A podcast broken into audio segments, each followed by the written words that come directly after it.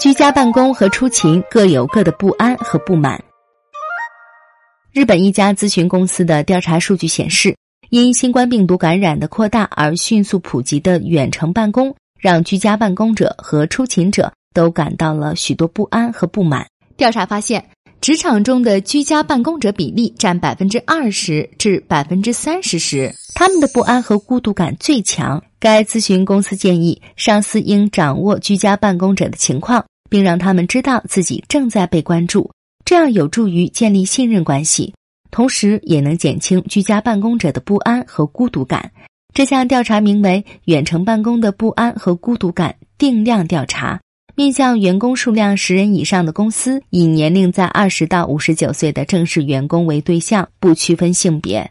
这些受访者中包括经历过移动办公、居家办公或远程办公的一千名员工，以及自己在公司但同事居家办公的一千名员工，还有下属平均每月远程办公两天以上的七百名管理人员。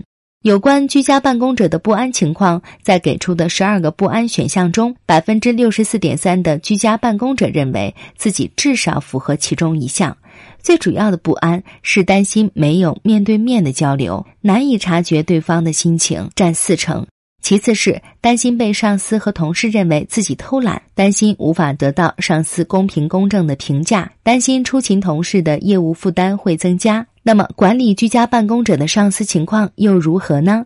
在给出了九个不安选项中，认为自己至少符合其中一项的受访者达到百分之七十五点三。原来，感到不安的上司比居家办公者还要多。这些上司最感不安的是难以了解工作的进展情况，占百分之四十六点三。其次是线上交流难以察觉对方的心情。感觉难以沟通，感觉不方便分配工作。关于不满，高达百分之三十七点四的上司认为，在分配需要新技能和新知识的工作时，感觉会遭到抵触。出勤者对居家办公者的疑问和不满也很多，而且相当苛刻。最大的疑虑和不满是感觉居家工作的人可能会偷懒。另外，还有人认为沟通交流比较困难，怀疑是否进行了公平公正的人事评价，感觉他们能在家，自己却要出勤，很不公平。针对居家办公者的孤独感，调查结果反映出他们的痛苦心情。回答觉得自己被孤立的人达到百分之二十八点八，回答没有朋友的人占百分之二十五点四。另外，还有人表示，没有人真正理解我，没有可以依赖的人，觉得自己被所有人忽略。这些情况证明，居家办公也可能会让人感到痛苦。而且，另有一项调查还表明，随着远程办公频率的增加，孤独感也会越来越强烈。每周远程办公四天以上的人，孤独感最为强烈。还有一个有趣的结果是，公司里的居家办公者占百分之二十到百分之三十时，居家办公者的不安和孤独感最强。而居家办公者的比例越高，出勤者对居家办公者的疑虑和不满就越严重。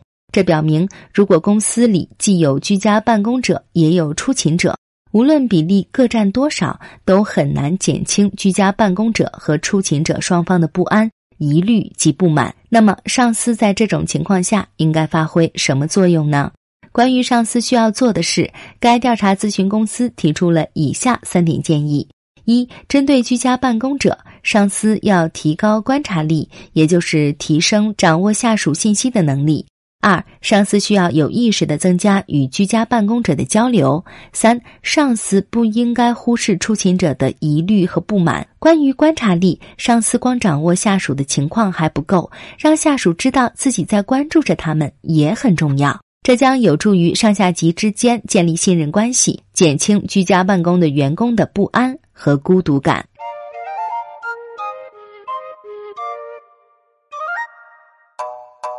更多信息，请看日本网三 w 点一胖点 com。